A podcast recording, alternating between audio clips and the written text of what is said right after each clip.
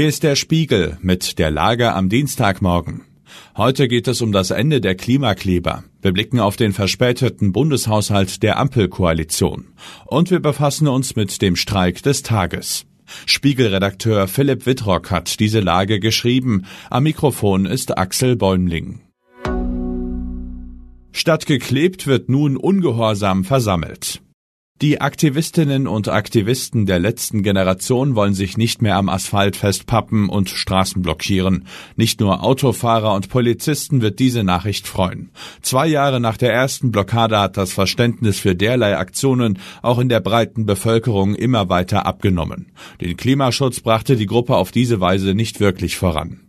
Als Eingeständnis des Scheiterns will die letzte Generation ihren Strategiewechsel natürlich nicht verstanden wissen.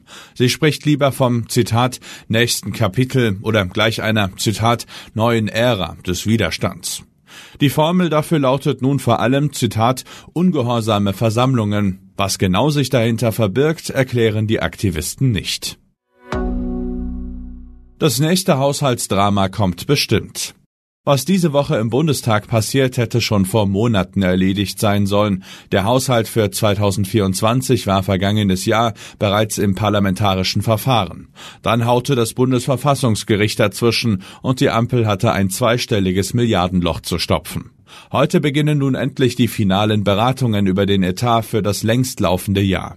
FDP-Finanzminister Christian Lindner wird zum Auftakt sein Zahlenwerk ziemlich sicher als Meisterleistung preisen. Dann debattieren die Abgeordneten die Budgets jedes einzelnen Ministeriums. Am Freitag wird abgestimmt. Läuft also wieder alles in geordneten Bahnen? Wohl kaum, denn nach dem Haushalt ist vor dem Haushalt und da zeichnet sich schon das nächste Drama ab. Auch im Etat für das kommende Jahr droht offenbar eine Riesenlücke.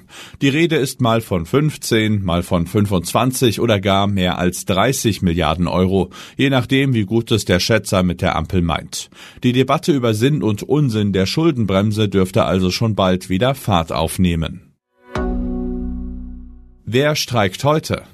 Die Lokführer fahren wieder, die Bus- und Straßenbahnfahrer wollen am Freitag in den Ausstand treten. Da bleibt diese Woche noch ein kleines Streikfenster für andere Berufsgruppen. Das nutzen heute die mehr als 20.000 Ärztinnen und Ärzte an den Unikliniken.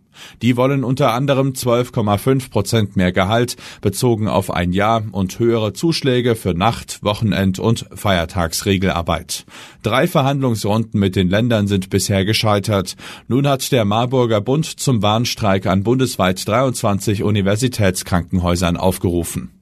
Ärztegewerkschaft und Kliniken versprechen, dass alle Notfälle versorgt werden. Weniger akute oder planbare Behandlungen und Operationen dürften aber verschoben werden. Denken Sie also daran, wenn Sie erwägen, heute eine Uniklinik aufzusuchen. Sie kommen zwar ohne Auto hin, aber Sie kommen wahrscheinlich nicht dran. Was sonst noch wichtig ist. Union begrüßt Regierungspläne für Schutz des Bundesverfassungsgerichts. Die Ampel will verhindern, dass die AfD Einfluss auf das Bundesverfassungsgericht nehmen kann. Laut einem Medienbericht zeigt sich die Union aufgeschlossen für eine Debatte über eine mögliche Grundgesetzänderung. Deutsche Museumsdirektorin verunglimpft Florenz als Prostituierte. Eigentlich wollte sie auf die Probleme des Massentourismus in Florenz hinweisen, doch dabei vergriff sich Cecile Holberg im Ton.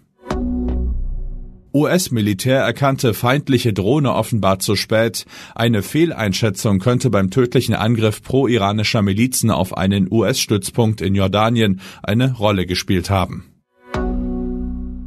Soweit die Lage am Morgen. Alle aktuellen Entwicklungen finden Sie auf spiegel.de. Wir melden uns hier wieder mit der Lage am Abend.